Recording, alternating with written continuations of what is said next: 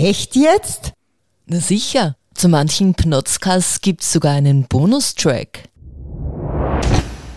Wenn man ein grundlegendes Verständnis über die Fahrphysik hat, beziehungsweise sich da ein bisschen einarbeitet, versteht man ein bisschen, wieso es basierend auf der Fahrphysik zu diversen Fahrtechniken kommt. Und mit diesem Verständnis kann man sehr effizient arbeiten, dass man am Motorrad weiß, was man macht und was für Konsequenzen, was für Reaktionen diese Aktionen haben, beispielsweise Lenkimpuls. Man kommt nicht in Schräglage, indem man das Körpergewicht, zumindest nicht bei großen und schweren Motoren, indem man das Körpergewicht in, oder indem man den Körper in eine bestimmte Richtung reinlegt, da tut es nicht viel, sondern man muss gezielt am Lenker drücken, links oder rechts, um das Motorrad in Schräglage zu bewegen. Und das war der Ursprung, das war schon in der ersten Saison oder vor der ersten Saison das Buch Die obere Hälfte des Motorrades und auch das praktische Begleitbuch Motorradtraining alle Tage von Professor Dr. Bernd Spiegel, womit ich angefangen habe, mich theoretisch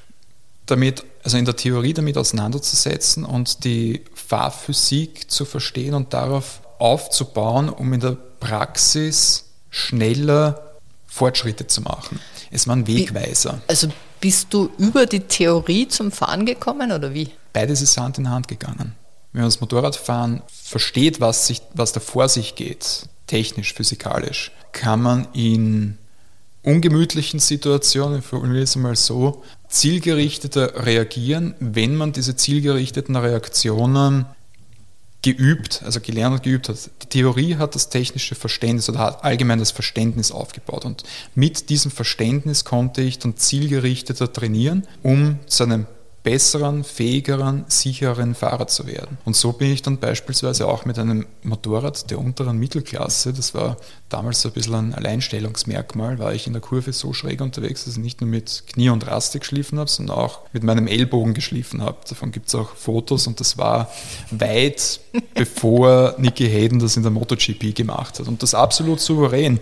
Also dir, dir war quasi ein, ein, ein, ein Bedürfnis über, über deine Berechnungen und dass du dich mit der Fahrphysik beschäftigst, dass du quasi die Grenzen auslotest. Also irgendwie ja ähm, sehr schräg. Ne?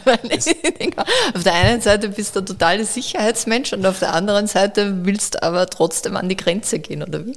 An die Grenze bin ich nur auf der Rennstrecke gegangen, aber grundsätzlich ja, das mit den Berechnungen ist auch ein guter Punkt. Wenn man mit einem Motorrad durch eine Kurve fährt und man fährt mit einer konstanten Geschwindigkeit, einer konstanten Schräglage, mit einem konstanten Radius und somit keine Quer- und Längsbeschleunigungen wirken, also man, ist, man hat ja F ist gleich m mal a, die Kraft ist maximal Beschleunigung und wenn die Beschleunigung 0 ist, dann wird die Kraft ebenfalls 0 und wenn die Summe aller Kräfte 0 ist, dann sind wir in der Mechanik einfach gesprochen in der Statik und man kann diese statischen Kurvendurchfahrten mit den Methoden der Statik berechnen, vereinfacht berechnen, aber diese Vereinfachungen kommen ziemlich gut ran und man kann sich auch diese Kinematik von Mensch-Maschine, also Mensch-Motorrad betrachten und dann verschiedene Positionen, Hanging off, drückend und andere Sachen berechnen,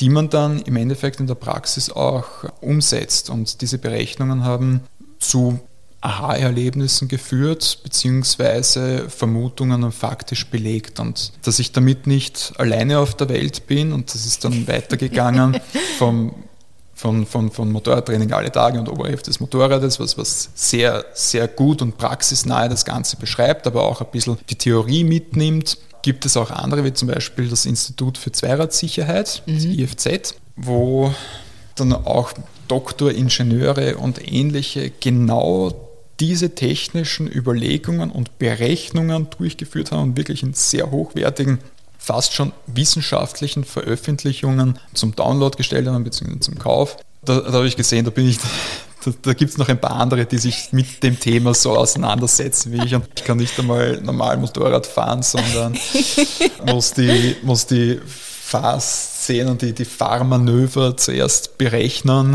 und dann gezielt umsetzen und nicht nur die technische Theorie verstehen, sondern laufen auch organisatorische Maßnahmen permanent durch den Kopf, beispielsweise denke ich für andere Verkehrsteilnehmer mit oder versuche es zumindest weitestgehend, mache immer eine Risikoabschätzung, was könnten die anderen um mich herum gerade machen, was mir gefährlich werden könnte, Spurwechsel ohne Blinken, Beispiel oder ähnliche Sachen. Und wenn das dann zu einer Situation kommt, die ich dann nicht mehr hundertprozentig im Griff habe, das heißt Sturz oder kurz vorm Sturz oder Bedrängnis oder was auch immer, dass ich dann permanent, und das läuft dann irgendwann schon unbewusst ab, nach Notausgängen suche, um, wenn ich schon weiß, okay, mir haut es jetzt hin, das war's, suche ich mir nach Möglichkeit, bevor ich einen Highsider produziere, dann blockiere ich lieber bewusst äh, das hintere. Gut, war damals möglich, jetzt mit ABS eher weniger, aber tr trotzdem, mit dem Kurven-ABS eher weniger, aber trotzdem in tiefer Schräglage möglich. Versuche dann eher einen Low-Sider statt einen Highsider zu provozieren und versuche dann solche Exit-Strategien mir zu überlegen, um wenn schon Schaden entsteht, dass ich zumindest Schadensreduktion durchführe und habe dann mit diesem ganzen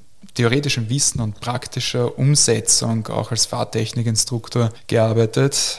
Und das hat auch David gesehen und gesagt, das, das ist so ein breitbandig aufgestellter Technik-Nerd. Den ja. muss ich im Team haben. Ich glaube, das klingt wirklich nach einem Einzelfall.